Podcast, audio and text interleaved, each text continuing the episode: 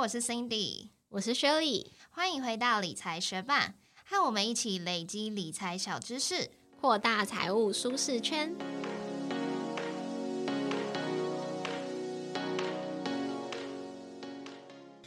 天理财学办的节目邀请到一位很厉害的来宾哦。如果你是会在 Instagram 上面搜寻理财相关内容的学伴们，那我想这一位来宾的贴文应该蛮有可能在你的 Instagram 的探索啊，或者是推荐中出现过，因为他就是在 Instagram 上面公开他自己收入、支出还有储蓄状况的记账号鼻祖节约男子。欢迎你来到节目。Hello，主持人好，听众朋友大家好，我是三十节约男子。很欢迎节约男子今天来到我们理财学办。那为什么我们会想要邀请节约男子来到理财学办？主要是因为你真的是跟我们很不一样的人，然后呢，跟我们有很不一样的经历。待会大家就会知道了。那我们希望透过节约男子的故事，来鼓励在理财这个过程中感到茫然啊、迷失，或者是觉得很焦虑的学伴。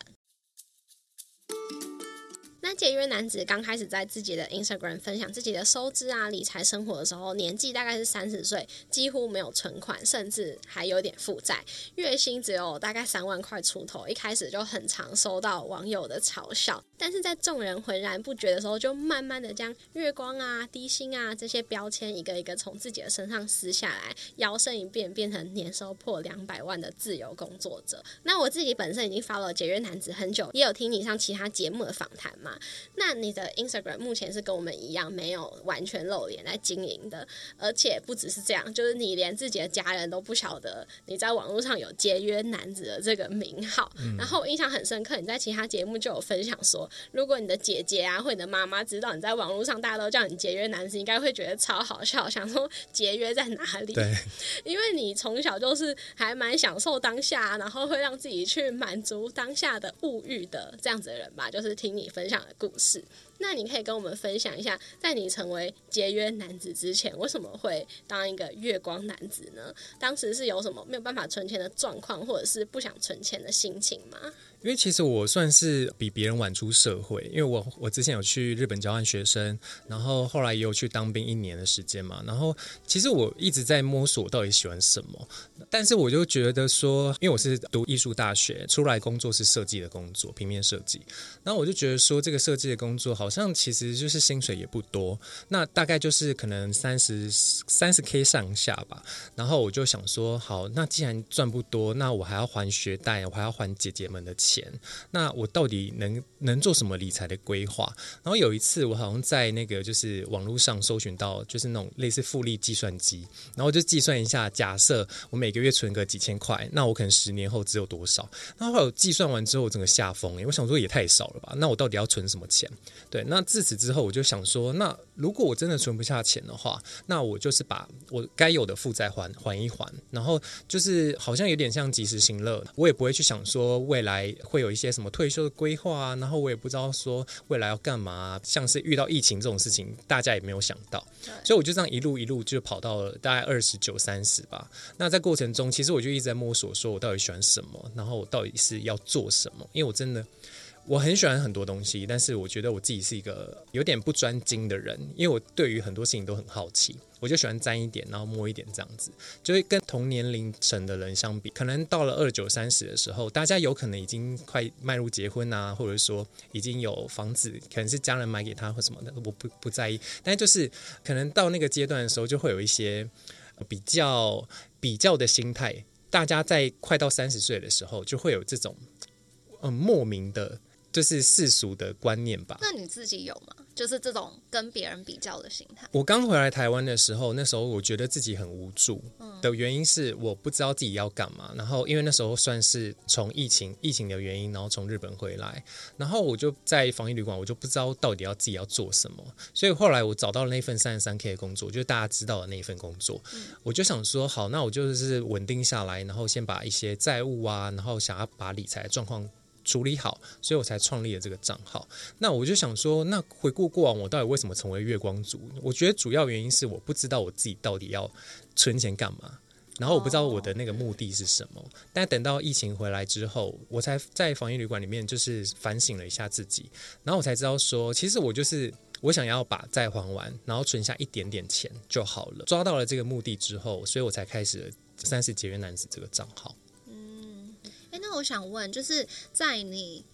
创立这个账号之前，你说你都喜欢碰一点啊、摸一点啊，嗯然后又去日本啊，然后回来又找工作这样子的过程中，家人有没有一些意见？就是因为蛮多长辈应该很喜欢给指导期啊，觉得说，嗯哎、都几岁了，应该干嘛干嘛怎样的？你的家人会给你这样子的建议吗？我妈对我的管教比较松，她比较不会想说一定儿子女儿一定要干嘛，一定要从事什么样的职业或行业什么之类的。当然我自己的话，就是他他们，我记得我妈好像就跟我说过，我只要不要学坏就好了，只要不要这样做，其他事情就是放任我去做。所以那时候我就想说，好啊、那既然如果愿意让我去各方尝试的话，那我就做做看。对，所以我那时候去日本的时候，其实也是做自己设计无关的。我也是觉得说，我要为了生存，我必须要先找到一份工作。所以我那时候就在表参道做精品业的，就是服务员这样子。嗯哎，那你以前比较放纵自己物欲的时候，就是会有哪些不必要的消费？那你决定要变得比较节约的人的时候，你怎么样克服自己想要得到那些东西的欲望？其实我以前就是我也不会去买一些特别的精品，或者说人家就是为了就是买给别人看的东西。其实我很少，其实基本上就是一些吃喝拉撒、啊，就是那种 对，就是大家小东西小东西。然后其实我也是那种，就是比如说领到薪水，我就会想说要犒赏自己，然后跟朋友约去吃饭，然后或跑咖啡店。其实以前我是比较尝试跑咖啡店啊，然后吃蛋糕、喝咖啡这的这种。但其实后来发现说，其实这样一趟下来，可能至少一一次都要五六百块。那因为一个蛋糕加一个咖啡，其实就五六百嘛。那我就觉得说，这样子对于小资族来说，其实在我的资金的分配上占了非常大的比例。因为后来我就记账发现说，诶，这块餐饮的支出占很高的比例的时候，我就试着要把这个这一块降低。所以我其实是透过记账，然后找到我。最高的支出比例。那我其实那时候因为回来台湾的时候，就是因为疫情爆发嘛，所以我那时候也在想说我我到底要怎么去摆脱这样子的浮躁、烦躁的感觉。因为其实那时候刚有聊到说，就是好像到了我这个年纪二九三十的时候，其实会莫名的，就是会有一些跟人家的比较，比如说朋好朋友存款多少，然后其实我有时候啦都会聊到，就是那种很好的朋友，但我就想说，那为什么他们可以，但我我却就是什么都没有？明明当当时可能大学、高中都是一起玩在一起的，可是等到过了出社会，可能五年、十年之后，其实那个社会。呃，我能我能讲地位吗？或者说社会阶级，还是说呃人们对你的看法都会产生很大的落差？对，所以我觉得比较心态也是算是促进我开始理财的一个原因，因为我想要改变过去的自己。因为我在看你的书的时候啊，我其实就很少感受到你书写后面那个心里有焦虑的感觉。嗯然后你自己的书名也是这样嘛，如何不焦虑？嗯那可是我听起来，你刚刚也是说你有无助啊，然后有一些比较心态，那你是怎么转换这个心态？因为其实我自己的那个比较跟焦虑感是过得比较快的，所以我就是比较不会有那种大家说，哎，好像那个人家怎么样，然后我就怎么样的感觉。那其实我那时候是那阵子很流行，就二零一九、二零二零的时候，其实很流行那个断舍离的概念出现。嗯然后我就想说，哎，那或许我可以把自己就是沉静下来，然后好好的审视一下自己的家里环境也好，然后内心状态也好。所以其实我是透过断舍离一点一点的，其实累积到现在也过了快三四年的时间。那我觉得自己可能也借由书写，然后缓解一下心中的烦躁不安，然后还有一些像刚刚有提到，就是网友的抨击呀、或者说什么的。所以我觉得断舍离对我来说是一个蛮好的方式。跟辅助这样子，对，所以我自己对于呃，可能那一些比较的心态就会消失比较快，因为我觉得比较完之后，你还是要做出什么样的行动，这个是会比较重要的。诶，你刚刚有说，就是你比较容易漏财的地方，可能就像是跟朋友聚餐吃饭啊。嗯，那你开始变得节约之后，会觉得影响到你的社交生活吗？我觉得有，因为他必须要，嗯、可能跟你的朋友有一些距离，就是你不能一直跟人家就是出去续托啊、吃饭啊，因为这个对于小资主来说，其实它就是一个很大的成本，因为他其实如果你你没有意识的去用钱的话，你会发现，哎，你这样子可能一个月下来有花三四千块在外面的聚餐，这我觉得还蛮在台北啦，我觉得算是蛮合理的，因为你可能出去唱歌一次，然后再去中午吃个饭，然后晚上唱歌，你可能一千一两千就飞了对，所以我觉得这个在台北生活的小孩来说，我觉得这个是还蛮大的成本在耶。我会比较在意这个，就是因为我透过记账嘛，我就知道说，哎，那这个这一块真的占我的每个月花的开销太大了，所以我就想说，那我真的不能再这样下去了，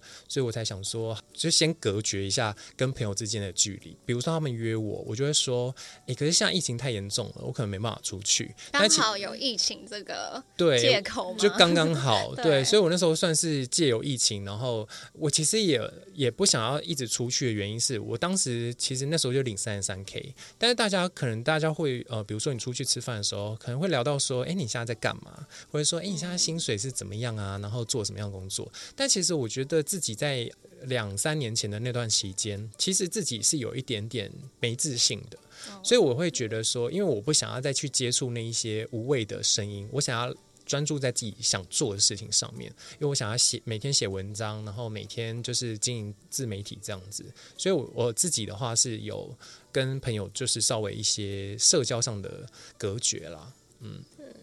我觉得这是一个好方法，因为毕竟见面的时候就是会聊到那些话题，嗯可是人家也不是故意说要跟你比较，但是嗯自己就是难免产生这种可能比较自卑、没自信的心态，所以真的倒不如就先暂停一下，然后先专注在自己身上。对，我觉得这个还蛮重要的，因为很多人是他们出去，然后听了这些，然后反而对于自己越来越没自信，嗯，然后呢，他们可能就觉得说，好啦，那如果真的存不下钱，那就算了，我就这样子自甘堕落吧，然后就躺平了。但我觉得得这样是蛮可惜的一件事情，因为我发现其实像我这样经营了自媒体几年呐、然后我就发现很多，比如说粉丝给我的回馈，或者说留言给我，他们其实都会对于这一块特别的有感，因为其实我觉得亚洲社会其实呃大家会有点避讳谈钱，但是呢，在一些社交场合的时候，大家又会很想隐隐约约的窥探一下对方的薪收入状收入况状况啊，然后你过得好不好啊？那我觉得其实有一些人其实也没有恶意，就真的只是为了开一个话题。但是有一些人是想要满足自己，因为他可能觉得自己的收入已经很好了，他想要看别人可能过得不好，他们可能还才会有一种高人家一阶的那种感觉。我觉得这种人还是有，但我觉得就是。自己的心态要顾好了，就是如果你真的觉得这这种声音你不想听，你就不要去参加那那一些聚会，那就是我所谓的无效的社交，因为那一些人对你是没有帮助的。嗯那疏离那些人际关系，真的是让自己比较不会浪费钱，然后也比较不容易焦虑。嗯嗯，因为我觉得有时候参加完那种聚会，然后我自己有比较心态的时候，回家就会半夜在那边睡不着，然后就在那边想说，到底这些年 对啊，因为我做了什么，就会回怀疑自己，然后有时候也想说，像我觉得有时候是转职的时候最有感，因为转职的时候一直被人家被各个公司打枪的时候，嗯你心里就想说，哎，那到底我到底是缺乏什么？然后没有工作的那段时间，就会怀疑自己说，哎，我是不是应该下班要再精进自己，还是我到底缺乏了什么？别人不要我？我觉得在那个时候会最有感触，哎，对，嗯嗯其实我自己的家人朋友中，就近期有一位，他就跟我透露说，就是他觉得他每个月都存不下钱，然后我也是建议他记账。那我不晓得他有没有做，可是我就觉得说，为什么？就是节约男子，你可以就突然好像痛定思痛的感觉，嗯就是突然有一个很大的转变，很像按了一个开关的那种感觉，就是就开始持续的做这件事情。你是怎么做到？然后你有什么样的心态吗？就是要怎么建议这一些朋友？我其实那时候痛定思痛，真的是因为疫情的关系。然后，因为我当下也有负债嘛，虽然说只有，我现在回头看，虽然说只有五十几万，因为对于很，我后来看到很多人都欠几百万，我真的吓疯哎！我想说，我到底哪是说网友的故事？对网友的故事，然后我才发现说自己欠的好像蛮少的，然后 怎么还可以写一本书？对，然后后来那时候我就发现说，哎，其实我自己因为疫情的关系回到台湾，然后我不想要再过以前那样的生活了，所以我我自己是有找到自己的目标，就是。像刚刚有说，就是我虽然说领着三十三 k 的薪水，可是我就是有边环在，然后我也硬逼自己一定要挤挤出一些零用钱，就是可能几千块来存，因为我我不想要几年过后我再还完了，可是我身上却没有任何一点存款。那对于我来说，我会觉得说这份工作好像时间有点浪费了，对我来说啦。所以我当时的想法是说，我想要边还债，然后边存下一点点钱，这样子对我就是可能几年后，我至少债还完了，我至少还有一些存款可以当做紧急备用金。对，所以我那时候我揭露我自己的薪水，也是主要的原因之一，是因为我对于自己是一个没有理财观念。然后我也没有一些自制力，因为我觉得我自制力很差，所以我必须要透过揭露我自己的薪资来让大家督促我。比如说我还有支出啊，我还有分享我的支出什么的。那我就每个月这样记录下来之后，我发现哎，其实还蛮有用的。然后我又很喜欢书写文章这件事情，所以我觉得找到目标，然后还有你要去实践的方法是什么？像是我是借由自媒体让大家督促我。那我觉得大家可以去找一个让你大家有办法督促你的方式，然后去执行你的计划。因为我觉得如果一个人的话，确实是有一点难度。因为可能想说啊，那一个人就是反正也没人在意啊，就是自己自甘堕落，那就算了。对，那像你们两个如果一起经营 podcast，如果有个人堕落，至少有个人可以拉起来。我们其实就是这样，我们两个也是没有，就是自制力不是那么好的人，所以有一个人沉沦的时候，就是另外一方通常会让他就是 let it be，对，一下子，可是过一阵子就会说，哎哎哎，最近好像对我发现你好像有一点就是荡下去。我觉得人的惰性是没办法。改变的，即使是像大家认为我离职自由当自由工作者，好像认为我是一个很有自律，然后可能一直很稳定的在输出一些文章什么，但其实我觉得我没有，我只是很喜欢做这件事情。我觉得这好像也不能被归类为自律，因为我觉得自律是可能比如说一一周真的要每一个时哪一个时间然后发，然后哪个我没有，就是我很随心所欲的做我自己想做的事情。所以我觉得其实如果真的要摆脱月光族，或者是说不想要继续在过以前。那样的日子的时候，可能真的要找到自己的目标，嗯，找到自己的目的，存钱的目的，我觉得很重要。然后不要把目标设的太大，对我觉得从小目标开始会比较好。然后要找到一个人督促你。所以在你收入没有那么高，可是支出好像蛮高，就是要还债啊，然后贷款啊，可能存钱也是你其中一个逼自己一定要把钱放的地方吧。的那个时候，你是怎么样设定你的储蓄目标？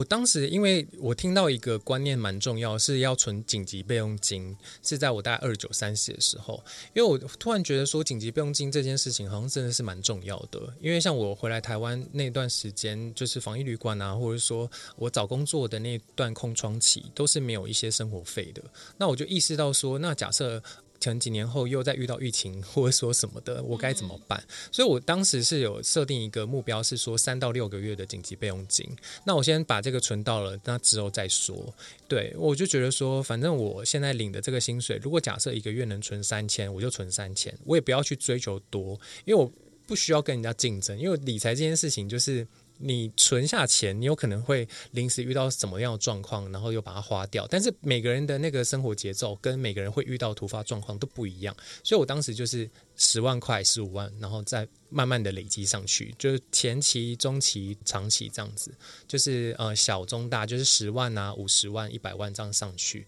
那我觉得就是一步一步去达成就好了。嗯，我觉得设小目标真的很重要，因为这也是我在看你的书的时候的一个感触吧，因为很。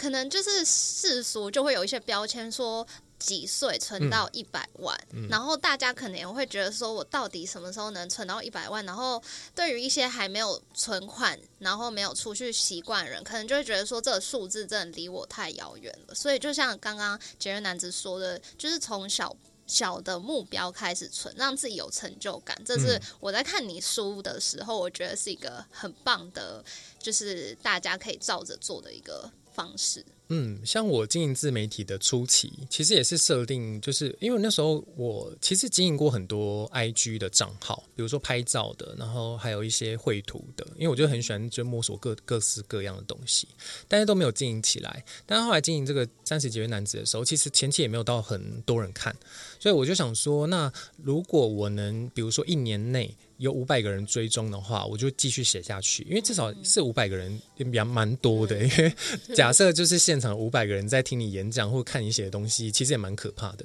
对，所以我那时候就是有设定这个短期目标，就是说如果一年内有五百个人追踪，我觉得就很好了。对，所以我觉得我自己是一个比较应该说没那么贪心吗？还是说什么？就是从小目标慢慢的开始。那我觉得你过程中的努力，其实也会帮助你未来。嗯。那你大概是储蓄到什么样子的程度之后开始有投资呢？我是去年的初期，就是那时候大概是快到一百万的时候。嗯，对。但是因为其实我自己是因为有贩售自己的个人商品，所以比较快速的存到一百万。那我觉得这可能比较不适用于一般的上班族，因为我是有边斜杠，然后边在职经营自媒体的。对，那其实我觉得存到紧急备用金，比如说你是设定十五万之后，其实就可以慢慢的把一些多余的钱，平常不会用到的钱，然后慢慢的定期定额去投资。对，那我觉得其实不用存，像我存到一百万，那是因为我的资金。比较多一点，就是快速累积到一百万，我才开始。我觉得那刚好是一个时机点的关系啦。对，所以我觉得其实存到紧急备用金。比如说，你设定十五万之后，你就可以慢慢的开始定期定额的投资，然后去了解股市，然后去慢慢的知道说我要怎么去下单，我要怎么去设定定期定额。因为其实我前几天跟我朋友聊天，我才发现说，哎，不是每个人都会都了解怎么买股票，哎，对，所以我觉得这还是嗯大众现在蛮需要知道的一件事情。那你从月收入三万出头到现在，因为经营自媒体，已经月收入算下来应该是破二十万。嗯，对。那这样子的。就是爆发性的成长，其实就是像你说的，你有贩卖个人的商品，然后主要也是因为经营了这个自媒体嘛。嗯。所以你一开始就是照刚刚我们聊天的那些内容来看，你经营 IG 一开始并不是为了要赚钱，嗯，你只是想要有人督促你，然后自己有这样子保持这样的习惯嘛。对。那除了经营 Instagram 以外，你原本有尝试做怎样子其他的兼职或工作来增加自己的收入吗？因为我大概从十八岁开始打工，但是我都是从事那个餐饮业，比如说咖啡店啊，然后当服务生，还有餐厅的服务生。那我到了出了社会，开始接触到设计、平面设计的工作之后，其实我有去就是接朋友给我的发案给我的绘图，或者说什么平面设计的东西，其实慢慢都有一些接触。然后还有一些当 model 啊，然后还有一些日本的代购。对，其实我都接触过蛮多，就是斜杠的工作的。但应该说，其实他就是算也，我也不是为了赚钱。其实我就是为了满足自己的好奇心，好玩。对，我觉得好玩，因为我觉得年轻就是你要去多尝试，然后你可以去出国，然后体验一下国外的工作模式，然后跟他们的相处模式是怎么样。所以我才后来才去又去日本。对，所以我自己斜杠蛮多工作的，然后还哦，我还有做过，就是帮朋友做日文的翻译。对，那我觉得这些都好玩。但是后来我就是去日本，日本工作完之后，我觉得好像自己对于日文这一块，就是觉得好像没那么有兴趣了，所以我回来台湾就没有找日文相关或日商的工作，这样子。嗯。那你在去年十月出版了你的第一本书《三十岁开始理财不焦虑：从断舍离开始的金钱整理》。借由这本书，你主要是想要传达怎么样的讯息呢？嗯，我其实写这本书的时候，我也是蛮意外的，因为我想说，我怎么有办法写这本书？对，因为我出社会开始就是一个很没有理财观念的人，那我就觉得说，经经历了这两三年的自媒体经营过后，我发现。很多人其实对于理财跟投资这块是非常不熟悉的。我觉得这跟社会教育还有一些家庭观有关系，是有一个很直接的关系。因为其实学校不会教导你理财的观念，或者说一些投资怎么投资。但我觉得我写这本书其实就是有一点像是半自传的方式去写的，因为我想要借由我自己，就是很纯粹的一个像是台北人、台湾人，然后生长在这片土地上，我所遇到的困境，还有一些我家庭所带给我的影响。对我影响是很大的，因为我觉得像是我是单亲家庭，然后有我家有四个小孩，然后是我妈妈独立抚养我们长大。那我觉得像这样的家庭在台湾其实也蛮多的，就是单亲家庭蛮多的。那他们会遇到的经济状况，其实我都知道。然后他们会遇到的一些出社会的一些窘境，其实我也都大概知道。对，因为其实就是没有资源嘛，然后也没有那一些理财的想法或什么，所以我觉得我写这本书一开始，我我的想法是说，如果出版社找我写，那我就勇敢去写，反正就是我写出我自己对于理财的一些想法。后来我就是在写的过程中，我才发现说，其实家庭影响一个人很深，然后要怎么去改变自己的这样的思维，还有被教育的这种框架。我觉得我也蛮想要传递给大家的，就是其实有时候也不用去局限于说，呃，家庭教育一定要听听从长辈们的话。其实有时候你观察到他们，如果假设他们自己现在不是过得非常好，那为什么要遵循他们的意见去做他们？想要你做的事情，那我觉得这是我自己的一个突破，是我没有去听从可能长辈啊或亲戚的意见，而是遵循自己内心真的很想要做的事情。然后我去国外，然后我去吸收一些各方的知识，我才发现说，就是其实像我这种贫穷的人，其实也是有翻身的机会。那其实不用局限于说，哦，我因为这样的家庭啊，然后我没有钱，我没有资源，我就自暴自弃，而是说，其实你有拥有很多资源，只是你没有发现。那像我经营自媒体后，我才发现说自己即使没有资源，然后没有理财观念，但其实我就是一点一滴的、一点一滴的去实现，然后去学习。其实我也是能找到自己的一个解套方式，然后去过好自己的生活。所以其实也不用去觉得现在是一个低薪时代，很很沮丧。对，那像我这个年纪三十岁才开始理财，大家也不用去太过焦虑说。我这样是太晚了，还是说，呃，别人都已经达到什么成就，我我现在才这样，这样真的可以吗？其实我觉得就是好好走自己的人生的路，因为你不知道自己会活多久，你也不知道别人会活多久。也许他真的比你短命也说不定，但也许你在五十岁、是六十岁，然后可能创业啊，或者说什么的，然后你有可能成功，然后致富，那也说不定。因为每个人的路就真的不一样，所以我觉得真的很想要鼓励大家，就是不要放弃自己，然后就是找。想方设法的去实现自己的目标、理想生活，这样子。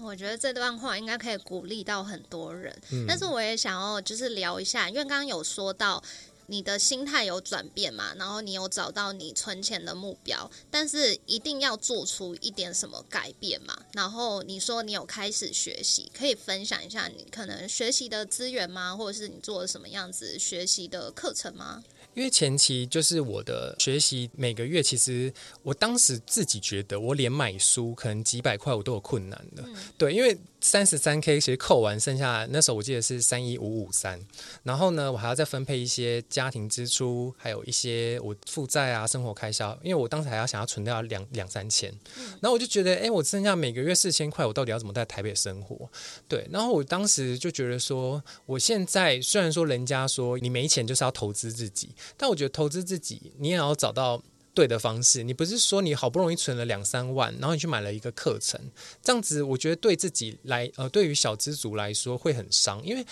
你学习了，你不一定能赚回这两三万。而我觉得说你自己依可以依照自己的经济状况，你可以去图书馆借书，你可以上 YouTube 很多去呃理财的学习资源，我觉得这些都是免费的。然后像是有一些政府提供的职涯发展计划也是有。补助，那我觉得我自己一开始就是从 YouTube，然后借书。这两个是主要的管道，那到后期才有 podcast，我才开始听 podcast。所以我觉得小资族不要急着说一定要买什么样的课程或什么的。虽然说我自己有在推广，那我就是觉得真心不错的，我才推荐。但我觉得如果你有那一笔预算，当然 OK，因为他们是有系统的规划的。但如果没有的话，先从看书，我觉得看书是一个非常低成本，然后你又可以学到前人经验的方式。所以我觉得这是一个很不错的方式，就是 YouTube 跟看书这样子。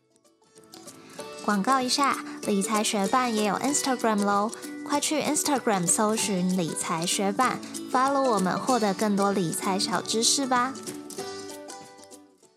你的 Instagram 账号已经大概有半年没有分享你的收入支出还有你的储蓄状况，那为什么你会做出这样子的改变呢？我自己是一直在浮动，就是应该说我的主轴一直在变。因为从一开始是记录薪资，记录自己的每月支出，到后期的时候，就是在我离职的那时候，大概两年两年半在职经营两年半之后，然后我发现说，其实这一类的主题，就是薪资跟支出的主题，太多人做了。因为到后期，就是太多人想要。有流量吗？还是说什么？我我不得不说，确实在二零二二年的那一段时间，流量非常的好，就是几乎好了一整年。所以那时候其实有很多人就是开始揭露自己的薪资啊，然后每月支出这样子。但后期我觉得好像。对我来说啦，我觉得有一些无聊了，然后又加上我自己其实每个月的业外收入也慢慢的超过主业收入，所以我在想说，这样子的薪资记录是有意义的吗？然后我就觉得说好像没有了，所以我就想说离职了，那我要转转向我另外一个想要发展的，就是分享我的斜杠方法。还有我我怎么去理财的，而不是一直去分享说我现在赚了多少钱，然后每个月的支出是多少。后来我发现说，这个每个月的赚了多少钱跟每个月支出，每个月如果都当记的话，其实对于观看者来说，其实是没有什么太大帮助的，因为他们只是在记录自己的生活。但我觉得到了后期，我就觉得说我应该要。既然我已经走到了十几万粉丝，然后也有一些固定的粉丝在看我的文章的时候，我就觉得说我应该要转换一下，提供一下对他们实质有帮助的文章内容，所以我才开始发展了，比如说斜杠的文章，还有理财的文章，我怎么存下钱，我怎么去赚钱的这一类文章。虽然说我我还是觉得说公开薪资、公开支出是一定会有流量，但是对我来说，现在好像追求的不是那个，对。我其实一开始看到有人在 Instagram 上面公开，就是这么透明化的去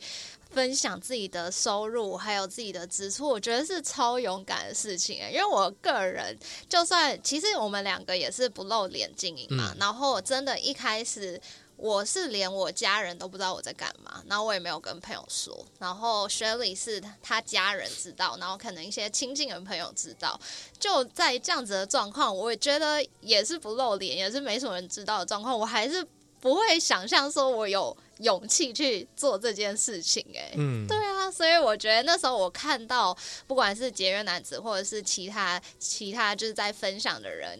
敢这么勇敢的做这件事情，我就觉得哦，好厉害！光是这个心态就已经无法超越。因为我觉得当时确实很多人说，哎，为什么你要公开？然后你这样真的很勇敢。可是对我来说，其实也还好哎，因为我觉得这个事情。嗯，因为我领的这个薪水，它确实就是真实的台北，应该说台湾现存的薪资结构状态。那我觉得其实一零四一一上面都有啊，就是其实大家也可以去找。我觉得其实公开在 IG 来说，确实会比较特别，确实是一个比较小众市场。当时啦，当时的小众市场，然后是一个比较奇特的切切入点。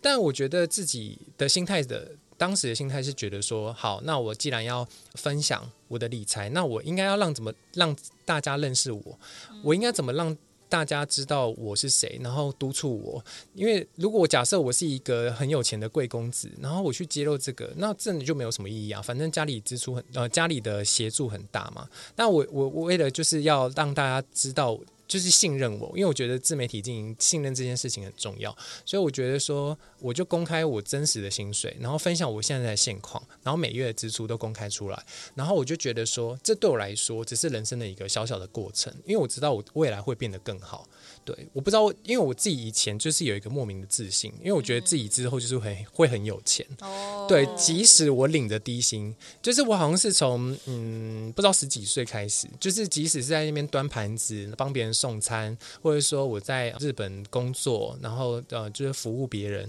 我还是觉得自己好像有一天会很有钱。这个 idea 就是这个信念，你觉得是家庭？教育，或者是哪一个重要人物突然灌输到你身上，还是真的是与生俱来？因为我觉得是与生俱来。对，因为我觉得很应该不太不太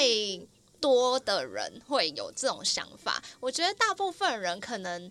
没有这种，可能会觉得说我可以过得不错，但是好像不会想说我一定会变很有钱。这很很很像那个电影里面的那种主 主角会有的那种宣言。因为我自己是一个比较算是叛逆的个性嘛，然后我就会觉得说，诶，那为什么我出生，比如说像是在一个比较不富裕的家庭，那为什么我就不能受好的教育？我为什么不能出国留学？为什么我不能像有钱人一样，就是到国外就是结识到别人这样子？对，那我就是我觉得自己在比如说学习才艺也好，说什么的，我就会善尽我自己拥有的资源，比如说像高中，我就会去。因为我对于那个有一天就是看那个社团惩罚呢，觉得很吸引人。然后他们在台上跳舞，然后我在高中的时候，我就高一的时候，就是眼睛一亮，我就觉得说，哎，跳舞这件事情好有趣哦。然后在台上很帅，所以我就去学跳舞，就是去参加社团学跳舞。后来我才发现说，哎，那其实是有钱人在做的，因为编一支舞可能就要两三万，然后再借呃，编一支舞不是。因为我我是舞痴，就是我没有参加过这种比较表演性质的社团。我以为是学长姐，就是会负责编，就是可能有一个比较厉害的人会负责编。也有，但那个可能是比较初期，但其实基本上都会找外面的老师。哦。然后你看哦，在十几年前那个两三万，然后再均有呃再由比如说你团员有五个，然后再去均分，那其实一。一支舞一个人就要负担大概五六千块，那对于十几年前，然后又是家庭不富裕的我来说，我觉得这个是一个很大笔的钱。但是我觉得为什么我不行去学？当然我好险，我妈就是也蛮放任我，放任我，然后也想要我去。可能以前也没有就是那些资源让我学习，所以当我有兴趣的时候，然后其实家人也是蛮支持我的，所以我自己是有个比较叛逆的心态，就觉得说为什么我不行？那我就会觉得为什么我不能过着很好的生活，然后过着很自由向往的生活，这样呢？所以我觉得可能多多少少跟自己的性格有关，就是为什么别人可以我不行，然后我就会去觉，我就会莫名给自己一个能量，说我。之后反正就是会很有钱就对了，但是我不知道那个 那个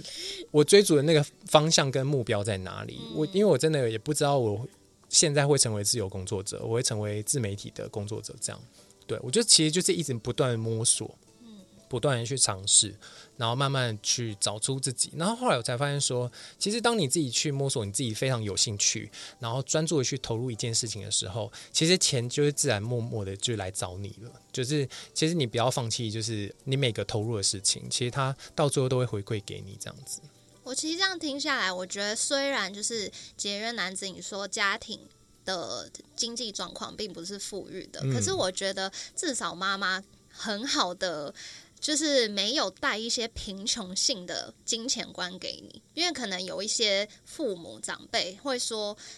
我们这种人啊，我们这种人家，或者是就说，哦，就是出社会之后找个稳定的工作就好了。但是妈妈就是都没有给你这种，有哎，有吗？有，因为我觉得，嗯，但是因为我自己是像刚有。提到就是说，我自己比较不会听信长辈的一些全面的接受他们的意见。像我姐前前几前几天也跟我们讲到，就觉得我们家是一个比较特别的，就是我们家的小孩都有自己很独立的思考，就是比较不会去接收到一些亲戚啊，还有一些世俗观念的影响。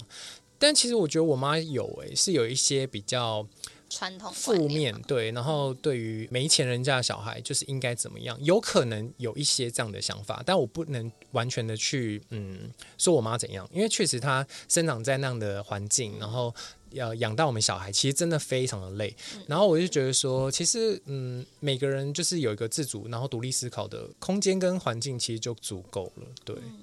我觉得还是有啦。我觉得嗯，还是有。可是你隔绝的很好。我觉得我因为我。我觉得出国出国是一个对我影响很大的事情，因为我出国后才发现说，其实很多留学生，然后很多在国外生活的人，其实他们真的都是有钱人，然后有钱到无法想象的那一种。对，然后我觉得。跟他们相处，我觉得自己跟有钱人也是蛮有缘的，就是不知道为什么身旁的人都很有钱，然后我觉得有有时候会潜移默化的接受到他们一些思维吧，我觉得对自己的影响是蛮大的。跟在台湾的一些朋友相比，在国外看到的视野也稍微比较广一点。嗯，对。哎，你可以分享一下你那时候努力出国留学的故事吗？因为我觉得在听节目的学伴应该会觉得很难想象家里。就是没有钱要怎么出国？就是会出国的人一定是家里有钱、啊。嗯但我觉得你这个故事蛮精彩的。对，因为我那时候算是因为我转学过一次嘛，然后后来呢，我就从大一开始重念，然后我就觉得说我想要出国，我不知道为什么，因为可能是因为我那时候高中填大学的时候，我妈是不让我填北部以外的学校，那我就是很叛逆，我想要出去一个人住，所以我想说，哎，我找到了一个机会，就是交换学生，然后他又不用付台湾呃不用付日本的学费，只要付台湾的，那台湾就很便宜啊，就可能几万块。那我就觉得这是一个机会，所以我就要把握住。所以我就是他要看在校成绩，还要看呃，因为我要申请教育部的奖学金，才有办法出去。所以然后，但是我当时又没有存钱，所以我就想说，在教育部的奖学金，我一定要申请到。对，所以我就是努力念书，然后维持班排名前几名这样子，然后就申请到了日本的女子美术大学 去交换。对，但是我当时也没有带任何钱呢，就是其实因为那个教育部奖学金不够，它其实就只够付住宿费而已，其他生活费什么都要自理，所以我后来就去 Seven 工作打工这样子。你那时候在女子美术大学，除了你以外，还有其他男同学吗？就助理跟教授啊，对，所以那时候很多女同学看到我就会觉得我是老师，所以就跟我说老师好什么的。但后来他们好像也发现有一个这样这样的男子存在，所以就说哦，他可能是某某某，因为就是可能都会传来传去吧，对，你就变成全校最有名的人之一。也没有，因为我就是 很默默的，就是可能因为交换学生他其实只有呃上午的课。所以其其实就是待待在学校的时间比较短，然后认识的就是同学同一班的人。哎，我也想分享一下，因为我其实大学的时候也有去交换。虽然说我的家庭经济状况，就算没有拿奖学金，就是父母如果愿意支持我的话，我也是可以出去。可是那时候我有这个交换的想法也是很突然，然后我就找学校有什么可以让我出去交换的计划，然后我大概研究一下他需要具备什么样的条件，可能要考什么检定之后，我就跟我的家人宣布说我想要做这件事情。虽然我也不知道我会不会就是甄选上，可是我想要做。然后那时候我的爸妈给我的反应是说：“哈，我还没有想要你那么快出国。”哎，我就想说啊，不就交换一年是对，又不是永远不回来。可是后来就是我自己给我自己的想法是说，反正就是如果我有申请到奖学金，我就要去。然后后来就很幸运也申请上了。那我去那边之后，我是去德国，然后我去德国之后发现说，其实如果都是在超市买东西的话，然后回家自己煮，然后不要有太多的物欲或者是旅游的欲望，就认真的在那边好好的生活的话，其实教育部那时候给我的奖学金算是够。的，嗯。所以我觉得也大家就是，如果你有这个想法，也不要想说，诶，可能自己做不到，就真的奖学金或者是再加上你一些打工的钱，是有机会让你做到这件事情的。对我就是一个例子。对啊，对对啊，其实那时候我记得我整年算下来，包含教育部奖学费、奖学金，还有我去 Seven 打工赚的钱，其实零零总总加起来，好像花不到四十万台币。嗯，对，其实我觉得，因为那时候如果住宿舍的话，像日本的话，它是包两餐，就是早餐跟晚餐，中餐是在因为在学校嘛，所以就是早餐跟晚餐，然后一到六这样子。其实我那个宿舍其实有包含水电。然后就是每个月的住宿钱，其实就是大概两呃那时候是两万多了，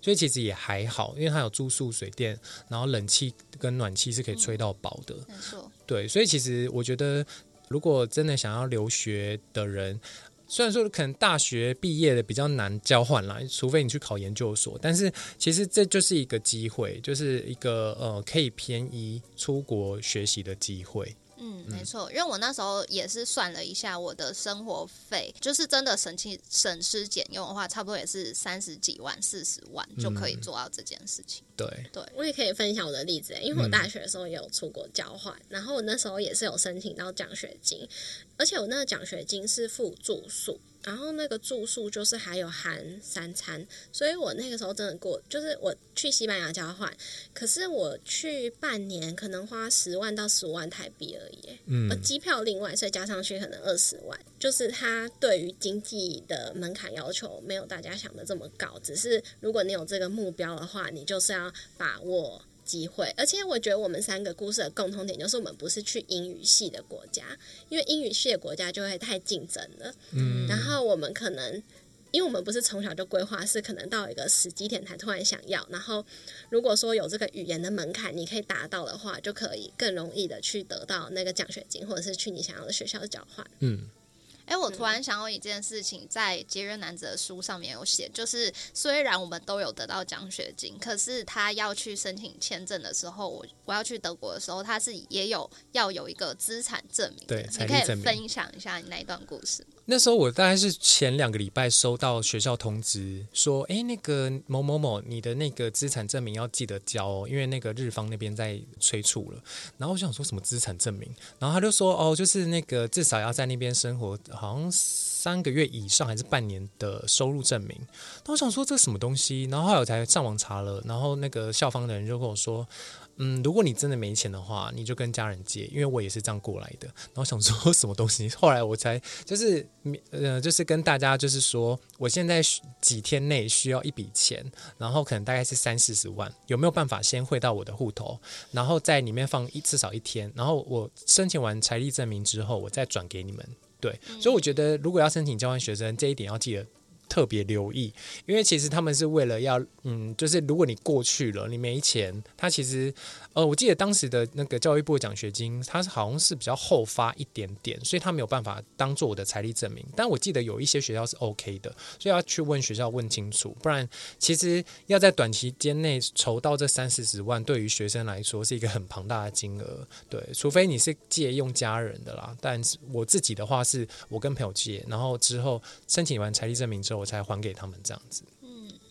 希望我们这一段经历可以对想要出国，可是原本觉得自己没有这些资源的学伴们能有一些帮助。那最后，我们也想要请节约男子分享一下，因为你现在已经从一个上班族转换为就是自由工作者嘛。那在这个二零二四新的一年，你有什么新的计划吗？其实我以前到现在都没。不会特定要求自己一定要干嘛，因为我觉得自己是一个比较像随遇而安的人。然后我觉得我做好自己的本分，就是管呃经营好 IG，然后可能发展一些像是比如说部落格啊或 Pocket 这这两个我一直考虑好久，就是一直没有去行动。但是因为我一直在想说，我到底要写什么，我到底要说什么？对，所以我自己的话就是希望啊，就是在二零二四年是有一个这样的平台出现的。然后因为我最近。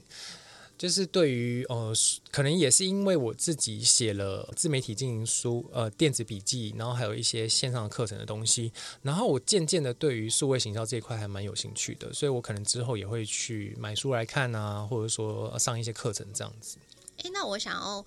插问一下，就是你的方式是经营自媒体得到很多业外收入，让你成功从。三十三 K 的这个环境中跳脱嘛？你会建议可能跟跟你过去一样有这些经历的学伴们一样经营自媒体吗？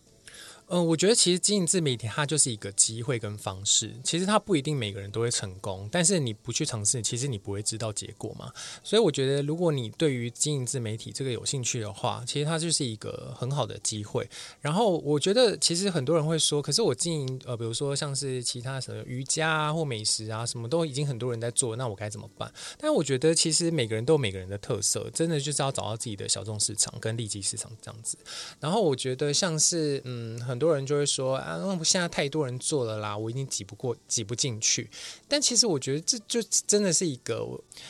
因为有很多人做，就代表说很多厂商会留意到这个平台跟这个流量嘛。那其实它就是一个还没死的一个平台，所以。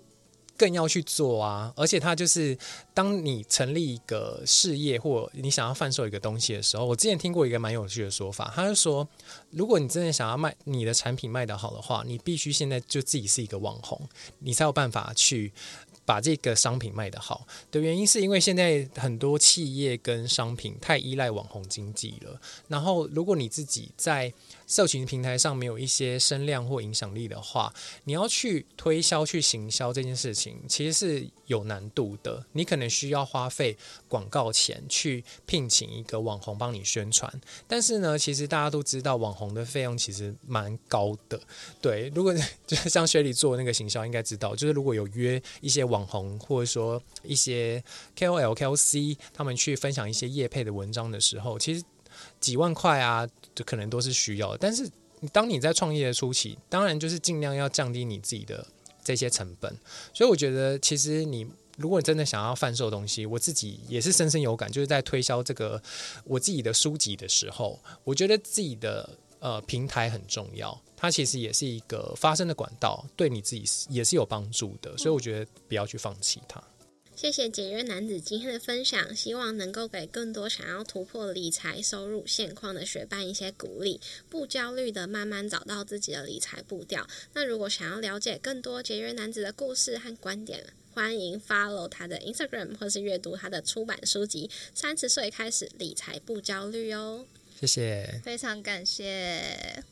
谢谢你在忙碌的生活中愿意播出时间来和我们一起学习，在这边也再次邀请你在 Apple Podcast 和 Spotify 上面帮我们打星留言，让这个节目被更多人听见。同时，也欢迎你到 Instagram 或是 Line 社群搜寻理财学伴，找到我们来跟我们聊一聊。如果你也愿意支持我们继续把理财学伴做得更好，也欢迎你分享理财学伴给身边想一起学习投资理财的朋友哦。我们的网站上会有文字版的整理，如果想要收藏或是回顾，也欢迎你上去看看。网址是 moneymate 点 space，拼法是 m o n e y m a t e 点 s p a c e，也可以从节目的简介中找到网址哦。理财学伴，我们下次见，拜。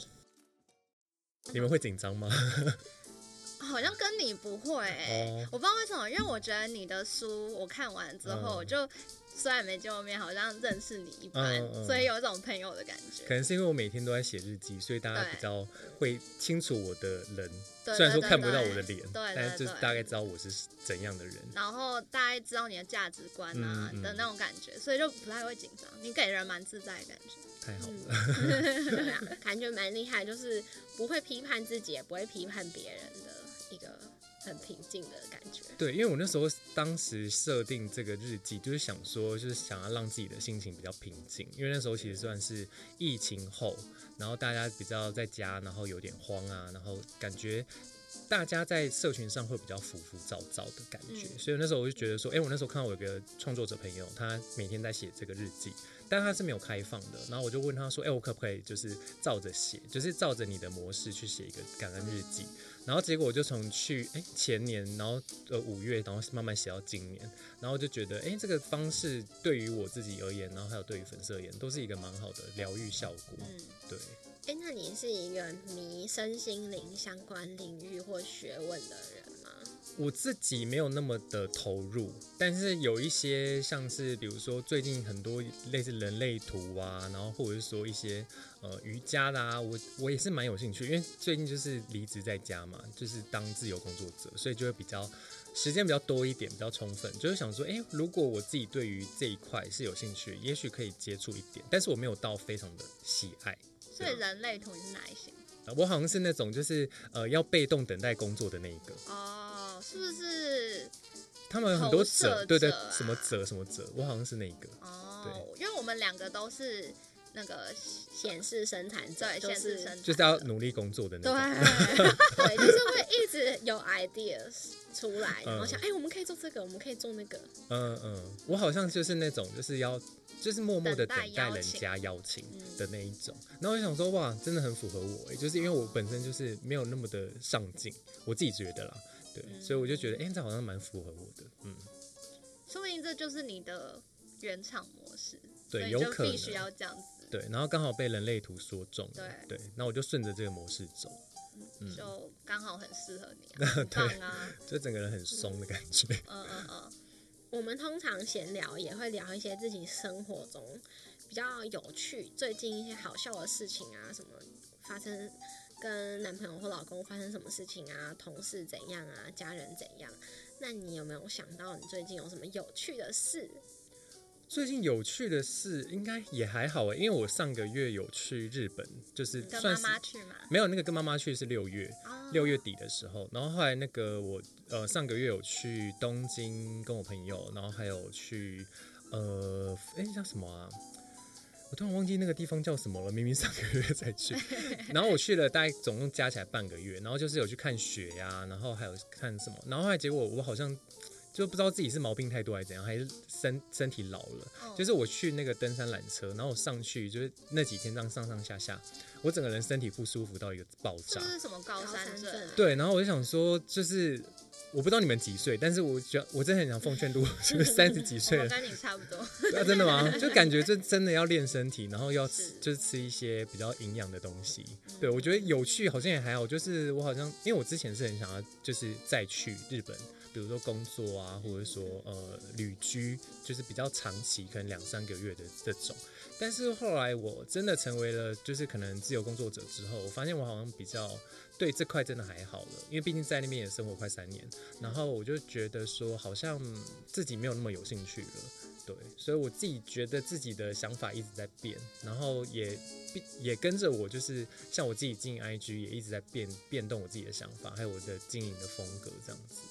对啊，哎、我想到一件事，就是我觉得我买了房子，嗯就不是跟家人，就是不是住爸妈提供的房子之后，嗯，就觉得说啊，我每个月房贷就是在那，我就是要缴，就比较不愿意付外面旅馆的钱，变得没有那么爱出去玩或外宿，就会觉得说，啊、为什么要多花这个？就我现在缴了这个房费，我还是得缴我的房贷。那因为就是你也有分享过你的故事，是本来跟家人一起住屋嘛，然后之后家人。哎，之后房东就要把房子收回去，所以你们就只好搬家。然后在那个时候就想说，哦，就趁机借机很努力的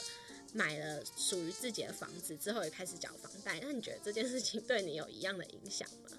我自己反而还好，只是我觉得那个疫情过后的那个旅馆的费用好像真的蛮变蛮贵的，而且其实国内旅游的费用，那个我觉得我也不是说国内旅游不好，只是说国内旅游的那个房价，我真的会想要去国外住诶、因为对啊，那个房价我觉得，但是我愿意支付就是国外的，因为我觉得既然都已经去了，就是一定要 找个地方住，也不能住朋友住那边嘛。但我觉得我会愿意支付诶、因为我觉得这是一个人生的一个算体验吧。虽然说我有房贷，然后也有一些生活开销啊，比如说校经费啊，然后水电瓦斯无为不为，但我觉得自己在现在的阶段，我觉得自己会想要去，比如说多去尝试，因为以前我是很不爱住旅馆的，但如果现在有钱，然后有时间的话，我是愿意去，比如说可能住稍微贵一点点的，体验一下他们那边的呃那种品质，然后还有一些。氛围吧，因为以前我就是得不到啊，但是我现在可以尝试看看。但是后来我真的去日本，实际住了可能比较贵一点点的旅馆之后，我觉得其实也还好诶，就是没有想象中那么的，就是品质这么好。对，所以我觉得体验过，我觉得对我来说是人生经验蛮重要的事情。对，